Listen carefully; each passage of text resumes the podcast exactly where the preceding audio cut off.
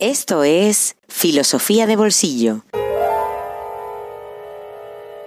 El podcast para aprender filosofía en cualquier lugar. Presentado por Diego Chivilotti.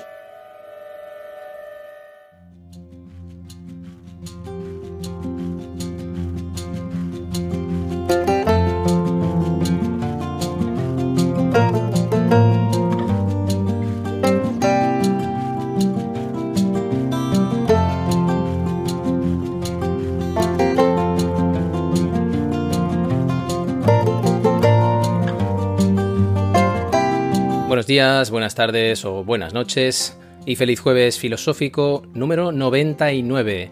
Un jueves filosófico a un paso ya del centenar dedicado a Greg Gottlieb. Muchas gracias Greg por tu apoyo, un apoyo que puede ser un granito de arena, más ahora que pasamos ya del centenar de mecenas, pero que es del tamaño de una inmensa roca porque significa mucho para este podcast, para este proyecto y para este esfuerzo que estamos haciendo desde finales del 2019. Un centenar prácticamente de episodios que no solo los he construido yo desde este podcast, sino que los habéis construido todos en cada semana, cada día, a través de vuestro entusiasmo, vuestro apoyo, porque sin esa respuesta, filosofía de bolsillo, por supuesto, ya no existiría. Recientemente me decía Henry, uno de los mecenas más fieles y con más trayectoria en este proyecto y más participativos también, si íbamos a hacer algo, seguramente íbamos a hacer algo. Es muy posible que hagamos algo a final de esta temporada, después de que haya podido anunciar en qué momento se encuentra el proyecto y hacia dónde va.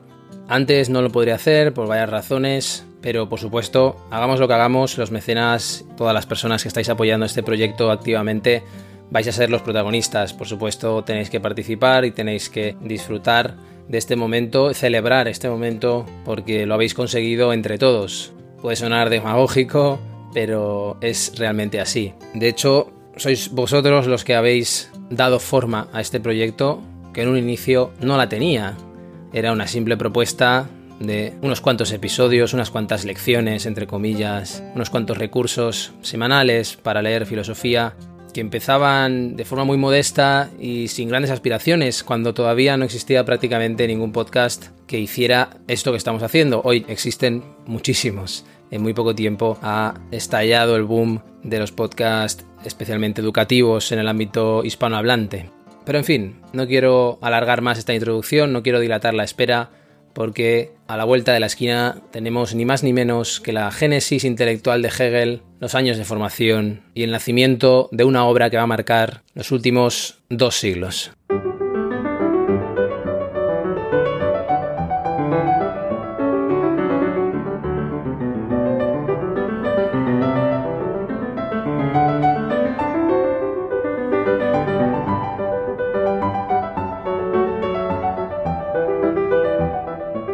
El episodio anterior lo titulamos La teología crítica y el ideal de Grecia, pero más allá de que estas dos cuestiones fueran centrales, hablamos mucho de la relación de Hegel con Schelling y Hölderlin a través de esa correspondencia, porque es en esos años donde se va formando su lectura crítica de Kant y las ideas que va a ir desarrollando después en un sistema, en ese gran sistema que aspiran a construir los que llegan después de Kant, entendiendo a Kant no como el gran sistema, sino precisamente como la introducción, como la preparación a ese gran sistema de la filosofía, que por fin le dé a la filosofía un estatuto prominente, que le dé por fin a la filosofía un método, como se iba persiguiendo desde la época de Descartes, y que le dé a la filosofía alemana en concreto, como pudimos leer también en el discurso inaugural de la Universidad de Heidelberg de 1816, un lugar predominante incluso en su contexto sociopolítico. Vimos esos años en los que Hegel desarrolla una actitud crítica hacia el cristianismo, hacia esa positividad de la religión cristiana que hoy vamos a terminar de cerrar, y también la idealización de Grecia, que también tiene mucha presencia y conocida presencia en Friedrich Hölderlin, en su literatura, en su pensamiento también, no olvidemos que Hölderlin era un filósofo, y los sueños de esos jóvenes en busca de una armonía perdida, en busca de una unidad que admiraban incluso en sus vecinos franceses, a través de los ideales de la Revolución Francesa, la realidad política y la realidad de la propia revolución que termina devorando a sus hijos, eso ya es otra cuestión. Pero sí estamos en el punto álgido de ese idealismo alemán que tiene unas raíces y también tiene unas consecuencias que espero que nos dé tiempo a por lo menos vislumbrar. Unas consecuencias, por cierto, que nos van a permitir entender muchas de las cosas que han ido pasando a lo largo del siglo XX. Finalmente, en esa idealización de Grecia terminamos fijándonos en la relación entre Hegel y Helderlin a través de ese poema Eleusis que le llega a escribir Hegel a Helderlin, con una concepción de lo divino muy alejada, y no solo alejada, sino antitética, contraria, opuesta a las enseñanzas del seminario.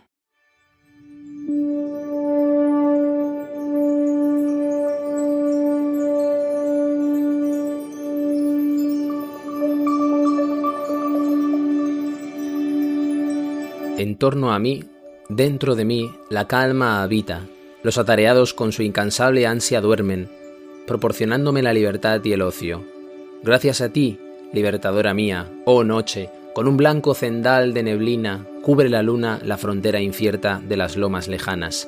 Amablemente me llama la clara franja de aquel lago. Se aleja el recuerdo del tumulto monótono del día, como si hubiera años de distancia entre él y el ahora y tu imagen, querido, se presenta ante mí, tu imagen y el placer de los días que han huido, aunque pronto los borra la dulce espera de volver a vernos.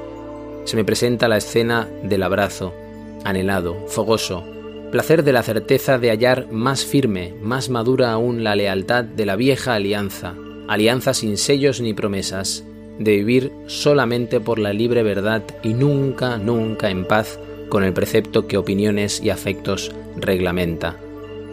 Mi vista hacia la eterna bóveda celestial se alza, hacia vosotros, astros radiantes de la noche, y el olvido de todo, deseos y esperanzas, de vuestra eternidad fluye y desciende. Bienvenidos seáis, oh elevados espíritus, altas sombras, fuentes de perfección resplandecientes. No me asusta. Yo siento que es mi patria también el éter, el fervor, el brillo que os baña que salten y se abran ahora mismo las puertas de tu santuario, oh Ceres que reinaste en Eleusis. Borracho de entusiasmo captaría yo ahora visiones de tu entorno, comprendería tus revelaciones, sabría interpretar de tus imágenes el sentido elevado, oiría los himnos del banquete divino, sus altos juicios y consejos. Pero tu estruendo ha enmudecido, oh diosa. Los dioses han huido de altares consagrados y se han vuelto al Olimpo. Huyó del profanado sepulcro de los hombres, de la inocencia el genio que aquí les encantaba. Tus sabios sacerdotes callaron. De tus sagrados ritos no llegó hasta nosotros tono alguno. En vano busca el investigador, más por curiosidad que por amor, a la sabiduría. Tal hay en los que buscan y a ti te menosprecian. Por dominarlas cavan en busca de palabras que conserven la huella de tu excelso sentido. En vano, solo atrapan polvo, polvo y ceniza, en las que no retorna nunca jamás tu vida. Aunque lo inanimado y el moho les contentan a los eternos muertos, los muy sobrios, en balde, no hay señal de tus fiestas ni huella de tu imagen. Era para tu hijo tan abundante en altas enseñanzas tu culto, tan sagrada la hondura del sentimiento inexpresable, que no creyó dignos de ellos secos signos. Pues casi no lo era el pensamiento, aunque sí el alma, que sin tiempo ni espacio, absorta en el penar de lo infinito, se olvidó de sí misma y se despierta ahora de nuevo a la conciencia. Pero quien de ello quiera hablar a otros, aun con lengua de ángel, sentirá en las palabras su miseria y le horroriza tanto haberlas empleado en empequeñecerlo al pensar lo sagrado, que el habla le parece pecado, y en vivo se clausura a sí mismo la boca. Lo que así el consagrado se prohibió a sí mismo, una ley sabia prohibió a los más pobres espíritus hacer saber cuanto vieran, oyeran o sintieran en la noche sagrada. Hegel Eleusis Berna 1796.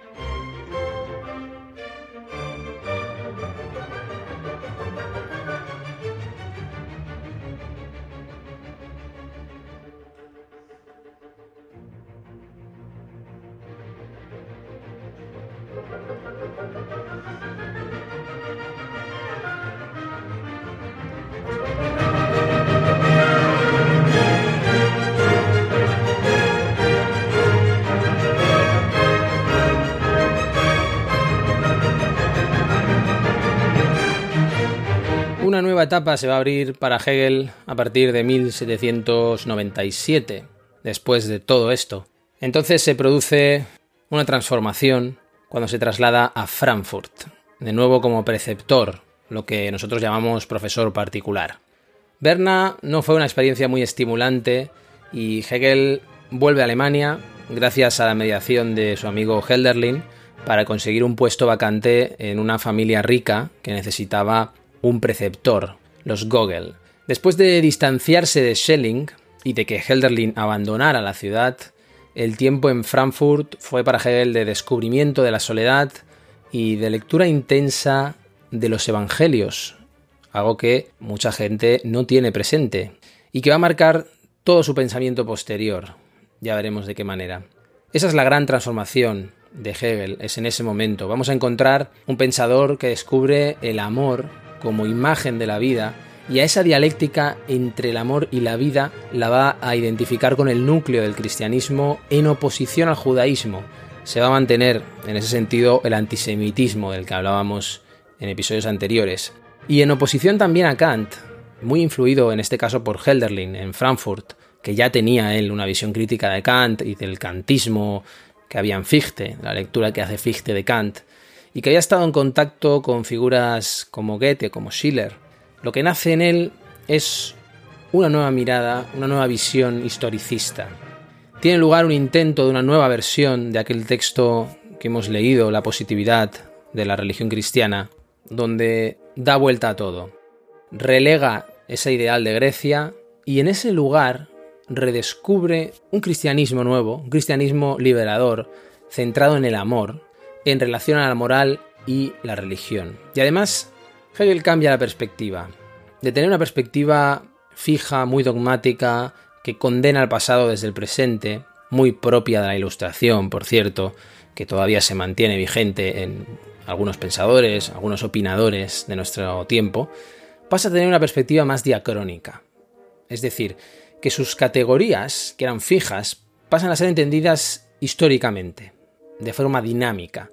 Y esto le permite reinterpretar el cristianismo como una realidad dialéctica, no como una realidad fija en el tiempo, sino como una realidad que va cambiando a lo largo de la historia. Es decir, esas categorías que eran tan estáticas en Kant que vimos y que también lo eran en el primer Hegel, pasan a partir de entonces a ser dinámicas. Y no solo dinámicas, sino dialécticas. Vamos a ver más adelante el significado y la dimensión enorme de esta palabra dialéctica y pasan a ser históricas. Y con esto lo que tenemos es que hay una evolución y se pasa de un Hegel ilustrado, que es el que hemos visto hasta ahora, en esta primera parte, kantiano, y un Hegel muy crítico, como hemos leído, con la religión cristiana, con esa religión positiva, estatutaria y reinstauradora del judaísmo, se pasa a un Hegel más romántico, decidido a comprender el cristianismo como una religión liberadora y opuesta totalmente al legalismo judío y kantiano que critica tanto en esta nueva fase. Y ese cambio le va a permitir reinterpretar el cristianismo, como decíamos, como esa realidad dialéctica que va transformando y que se va transformando.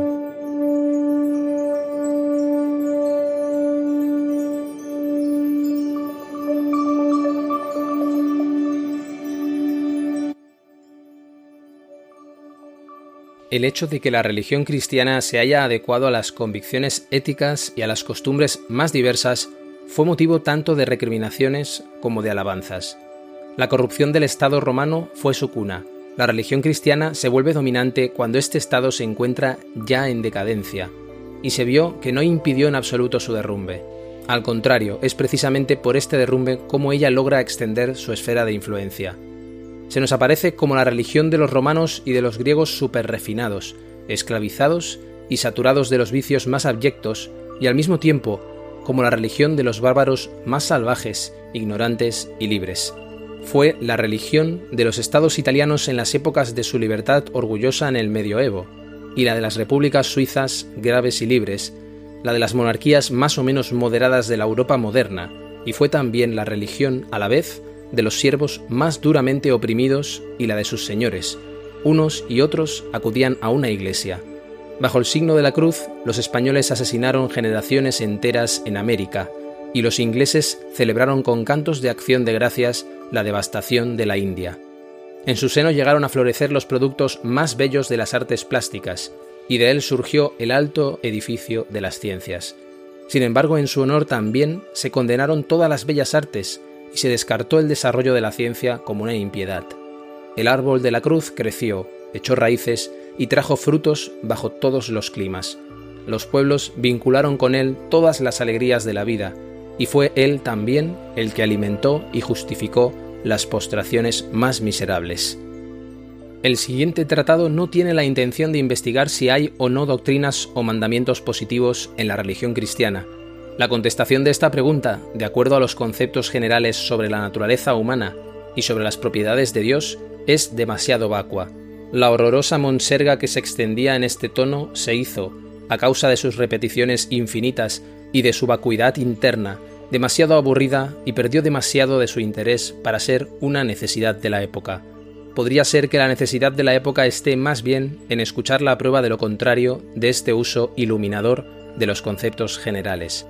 Se sobreentiende que la prueba de este contrario no se podrá llevar a cabo con los principios y con el método que la cultura de su época ofrecía al dogmatismo de viejo cuño. Tendrá que ser llevada a cabo, más bien, a partir de lo que reconozcamos ahora como necesidad de la naturaleza humana, para deducir ese dogmatismo ahora repudiado, para demostrar su naturaleza y su necesidad. Tal intento presupone la creencia de que la convicción de tantos siglos, aquello por lo que millones de hombres vivieron y murieron en estos siglos, estimándolo como su deber y como verdad sagrada, no era, por lo menos en su juicio, puro disparate o acaso inmoralidad. Hegel, La positividad de la religión cristiana, nueva versión de 1800.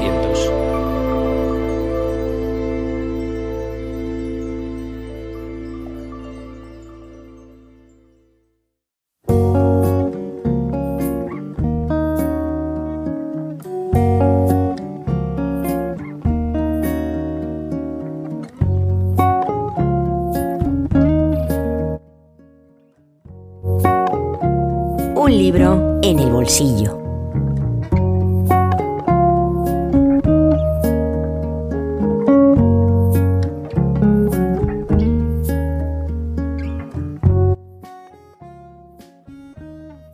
La palabra manual tiene en muchas ocasiones, y es posible que yo la haya utilizado así, una connotación peyorativa cuando se habla de libros de filosofía.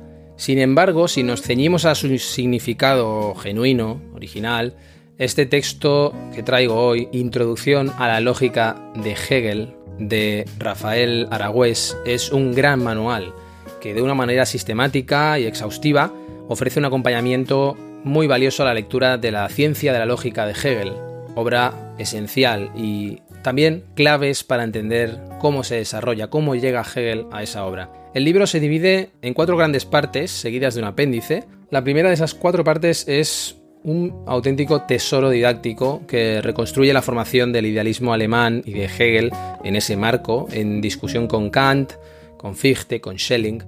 De hecho, Aragüés dedica la mitad de esa primera parte a apuntalar las raíces kantianas del idealismo con especial atención a las categorías. Todo ello culminará en tres apartados finales centrados en la lectura de Kant que hará Fichte, Schelling y Hegel para construir el sistema que el primero, como decíamos, en estos episodios deja preparado. En la segunda parte, el autor pone los cimientos para entender el proyecto que está detrás de la ciencia de la lógica, es decir, una lógica especulativa diferente de la lógica formal o de la lógica trascendental que vimos con Kant, que se dirige al entendimiento, a cómo el entendimiento conoce el mundo, cómo conocemos la realidad. Esto lo explica de una forma muy clara Aragüés, a través de la cual, de esa lógica especulativa, Hegel desarrolla su metafísica, entendida como filosofía fundamental, hacia una doctrina del pensar puro, es decir, el pensar puro en sus propias determinaciones, sin una base en un yo trascendental o en los objetos de la realidad. Podríamos decir un pensar independiente de todo eso y más allá del dualismo, ese en el que nos atrapamos tantas veces entre sujeto y objeto. Cierra esta segunda parte un análisis interesante de la relación de la lógica con la fenomenología del espíritu, que Aragüés define como un escepticismo que se va dando cumplimiento. Eso ya lo veremos en los próximos episodios. Es la tercera parte, se titula El desarrollo del pensar, ser, esencia y concepto, el corazón del volumen, por extensión y por detalle, imposible de sintetizar en pocas palabras, necesitaríamos más de un episodio. Y en ella Aragüés ofrece a lo largo de 180 páginas una síntesis muy detallada y un mapa para orientarnos en la ciencia de la lógica, que además cumple lo que promete. Como dice, ofrecer un apoyo a la lectura de la obra que oriente al lector en los puntos clave del texto hegeliano.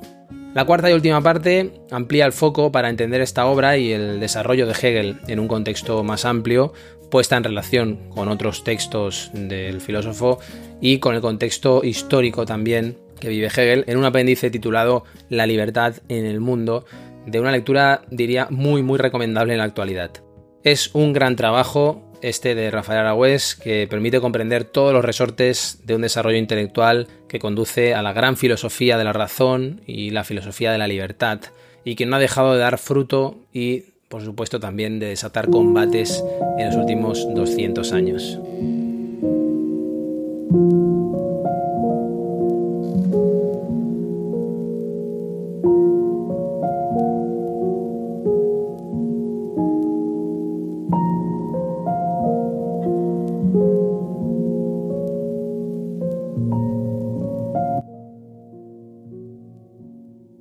Decía el filósofo español Julián Marías que la filosofía es un saber radical, un saber que empieza desde la raíz, que no da nada por sentado ni cuenta con acierto alguno. La metafísica hegeliana cumple con excelencia esta exigencia de radicalidad a la filosofía, porque la ciencia de la lógica, algo en lo que Hegel insiste a menudo, no contiene ninguna presuposición. No presupone nada ni da nada por sentado, ni siquiera se presupone a sí misma, es decir, no presupone siquiera su concepto. Tampoco presupone un objeto de estudio ni un método de investigación. No da por sentado nada, ninguna verdad primera, ningún principio fundamental o axioma. No lo hace porque ese proceder sería dogmático, porque la metafísica, en cuanto filosofía fundamental, es la investigación de las bases del saber. Por consiguiente, no puede presuponer nada, como sí pueden y deben hacerlo otros saberes particulares. La física, por ejemplo, presupone la materia, el espacio o el tiempo, conceptos que da por sentados. La matemática sienta en sus comienzos definiciones y axiomas que han de aceptarse a fin de avanzar. La filosofía fundamental, sin embargo, no puede presuponer nada, pues estaría traicionando su propia naturaleza. Tiene más bien que investigar sus propias raíces y también los conceptos elementales de otros saberes. La ciencia de la lógica arranca así, como escribe Hegel, sin presupuestos. En la medida en que la lógica especulativa parte sin presuponer nada, se le plantea no obstante una seria dificultad, el problema del comienzo. En efecto, esta falta de presuposiciones hay que tomarla en sentido extremo. La lógica especulativa no puede dar por sentado ningún concepto, su labor es más bien desarrollar los conceptos elementales del pensar de manera argumentativa. ¿Por dónde empezar entonces? si no hay nada a lo que agarrarse, si no hay suelo en el que apoyarse. Rafael Aragüés Introducción a la lógica de Hegel. Editorial Herder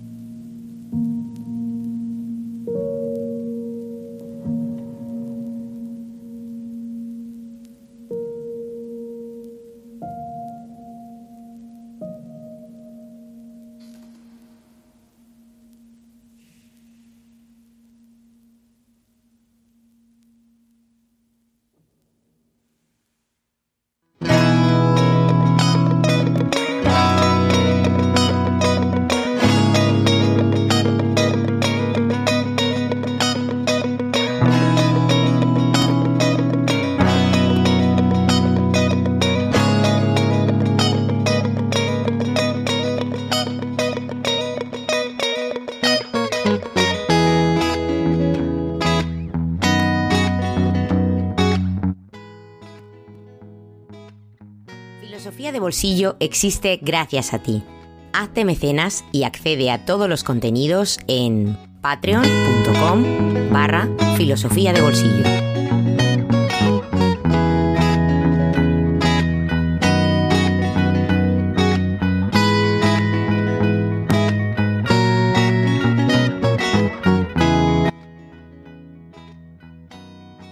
Y hasta aquí este episodio 99 que tiene ya casi un pie en el 100, en el centenar, dedicado a Greg Gottlieb. Espero, Greg, que te haya gustado este episodio, que esté a la altura de lo que significa tu apoyo, tu respaldo, que significa mucho.